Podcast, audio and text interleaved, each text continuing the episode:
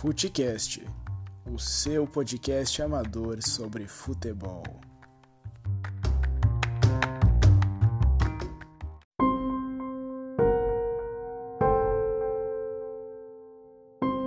Em 1894, um brasileiro com ascendência britânica, de nome Charles Miller, chega ao Rio de Janeiro mostrando um esporte com raízes já muito antigas, que fora denominado futebol.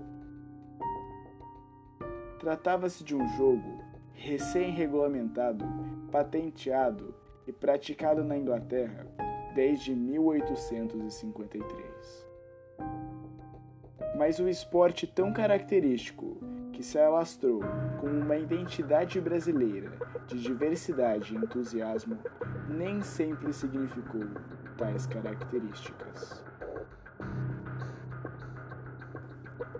O ano era 1915 e pautas como neocolonialismo e o envolvimento ou não envolvimento do Brasil na Primeira Grande Guerra eram bastante discutidas pelas grandes mídias locais. Neste mesmo ano, foi criada a CBD, Confederação Brasileira de Desportos, que depois de cinco anos de impasse, garantiu aos negros o direito de praticarem o futebol livremente. Embora em 1930 tenha ocorrido a primeira Copa do Mundo e a partir deste ano a prática do esporte tenha sido altamente incentivada pelo governo sob os ideais de diversão e igualdade, a igualdade propriamente dita ainda estava longe de ser conquistada.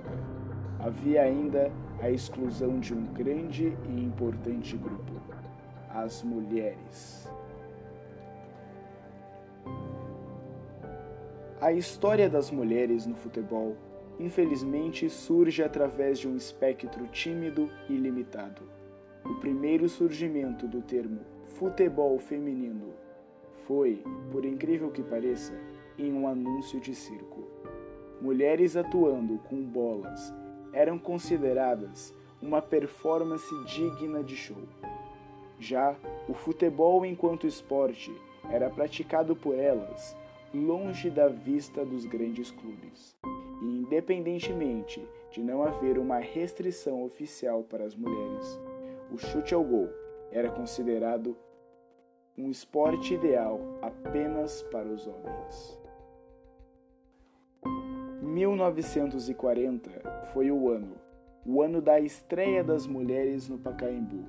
Parecia que o jogo estava virando e finalmente haveria um espaço feminil naquele cenário. Porém, Lamentavelmente, o sonho virou em tragédia, e aquela partida no Pacaembu, devido à revolta que gerou na sociedade conservadora da época, foi o veredito oficial para proibição da prática do futebol feminino em 1941. Decreto-Lei número 3199 14 de abril de 1941. Artigo 54. As mulheres não se permitirá a prática de desportos incompatíveis com as condições de sua natureza, devendo para este efeito o Conselho Nacional de Desportos baixar as necessárias instruções às entidades desportivas do país. Assim diziam as leis brasileiras as quais nitidamente impediam as mulheres de seu contato com o futebol e outros vários esportes. A fiscalização da prática ficou sob tutela do então chamado CND, Conselho Nacional de Desportos. Os anos em que o esporte feminino, especialmente o futebol, foi vetado no Brasil ficaram conhecidos como os tempos da lei. Portanto, de 1941 a 1979, do Estado Novo à ditadura militar, o único jeito das mulheres jogarem era na ilegalidade, longe de qualquer formalidade, longe de qualquer reconhecimento. O futebol feminino era então uma criminalidade.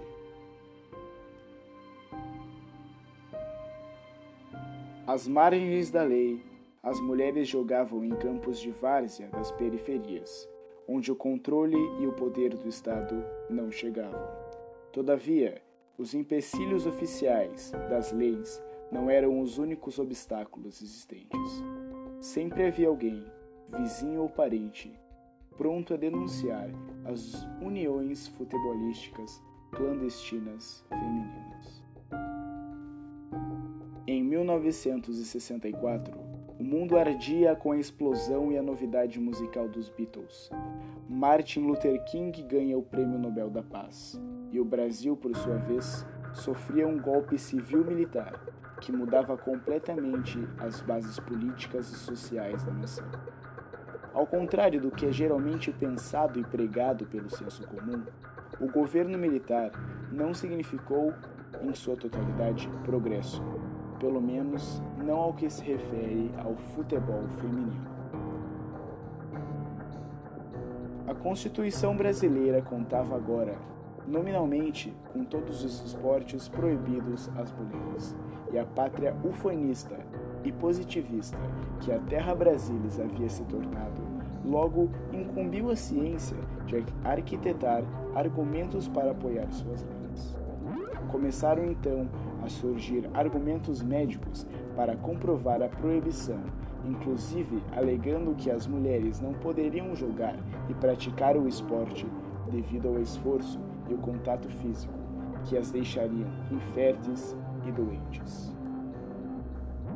Há relatos que antes da proibição, durante a década de 20 e de 30, mulheres se reuniam nas arquibancadas de jogos masculinos e femininos para torcer, para marcar sua presença. Tal prática intensificou-se durante os tempos da lei. Era comum ver mulheres reunidas torcendo e protestando sobre o direito de poderem praticar o futebol. É claro que existem mulheres que ousaram em vários âmbitos sociais. O futebol foi apenas um deles. A proibição do futebol feminino não foi exclusividade do país tupiniquim. Outros países como Alemanha e Inglaterra também haviam baixado decretos que foram revogados ainda no início dos anos 70, com a criação da Federação Internacional do Futebol Feminino. No Brasil, essa conquista só chega em 1979, com o início da abertura política do regime militar e o afrouxamento do conservadorismo. Mas ainda assim, mesmo com este êxito, não houve um desenvolvimento imediato para o futebol feminino no país, que não recebe estímulo dos clubes e federações e segue enfrentando o preconceito. O segundo grande chute ao gol aconteceria apenas em 1983, quando a modalidade feminina do futebol fora regulamentada.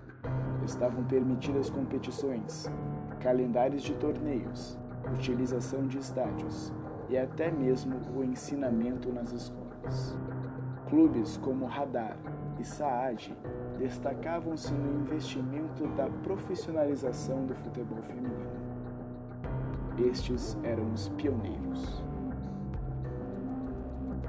O brilho propriamente dito foi dado ao futebol feminino tardiamente, apenas em 1988, com a estreia do Torneio Experimental Feminino, realizado pela FIFA e sediado na China.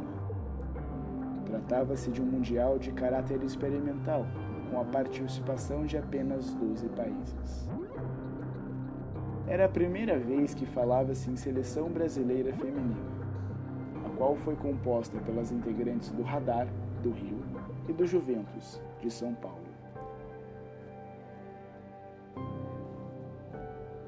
E mesmo com a conquista adquirida, a atenção dada às bravas atletas não foi a ideal, não foi a estimada. Estas tiveram que se contentar com as sobras dos uniformes dos homens e viajar em voos de classe econômica. Mas tais dificuldades não foram suficientes para impedir as brasileiras de conquistarem o bronze na competição. Nos anos 90, a seleção brasileira masculina já contava com dois títulos mundiais e estava munida com craques de peso como Roberto, Tafarel e Dunga. A seleção feminina, por sua vez, ainda que tenha conseguido suas primeiras conquistas, ainda estava em seu estágio embrionário em agosto de 1991, se encontrava às vésperas de participar de sua primeira Copa do Mundo, a primeira Copa do Mundo Embora a CBF tenha assumido o time oficialmente, o tratamento para com as mulheres ainda era muito amador, e a mídia sequer divulgou a viagem da seleção à China. Isso significa que muitos dos brasileiros ao menos sabiam da existência do time feminino. Além disso, devido à falta de preparo das atletas, menos de um ano, houve a eliminação ainda na primeira fase, perdendo os jogos contra os Estados Unidos e a Suécia.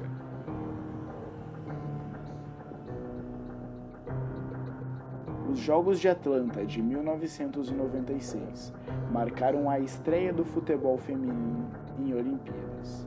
Desta vez, as Olimpíadas estavam dotadas de esportistas muito mais bem treinadas e já com maior experiência, que alcançaram o quarto lugar, deixando a medalha escapar na disputa pelo bronze diante da Noruega.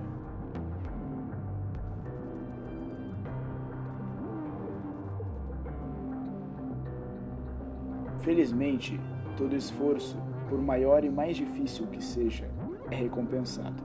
E a recompensa às mulheres da seleção vem após meio século de luta, em 1999, nos Estados Unidos.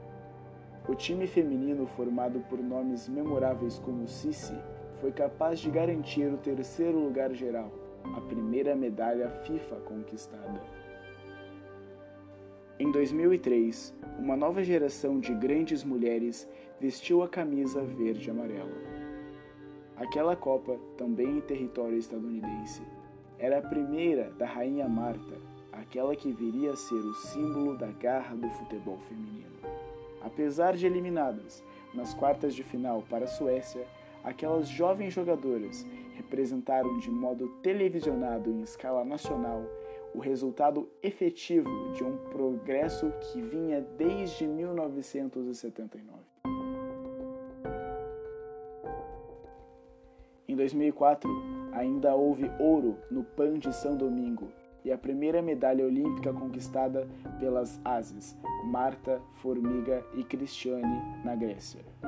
Foi o início de uma geração que se tornaria a mais vitoriosa do Brasil. No que coube a ícone Marta, em 2005 recebeu seu primeiro prêmio de melhor do mundo, e depois disso pela segunda vez em 2007, e então pela terceira vez em 2008. Não obstante a isso, a atacante ainda conquistou o título em 2009, 2010 e 2018. No contexto mais recente do meio futebolístico feminino, a Copa do Mundo de 2019 na França tomou proporções históricas. Nunca foi visto um incentivo tão grande à inserção das mulheres no futebol. Grandes empresas utilizaram-se inclusive de propagandas e comerciais para divulgar o evento e vender a imagem das atletas como guerreiras de cada nação. O mundo todo parou para assistir à Copa do Mundo Feminino. Canais de televisão começaram a transmitir os jogos de modo integral, e na internet, movimentos feministas deram força à atuação das atletas. Parecia que o tão esperado sonho havia sido conquistado. Julho de 2019 representou muito ao futebol feminino mundial, sem dúvida alguma, mas ainda há muito para ser conquistado o início da visibilidade efetiva da modalidade ainda tem muito a amadurecer. Prevalece um abismo gigantesco entre o futebol feminino e masculino. Mas se depender da força e empoderamento dessas mulheres, tal abismo irá cessar por mais árduo e por mais lento que esse processo seja. Eu sou Matheus Camargo e esse foi mais um Footcast.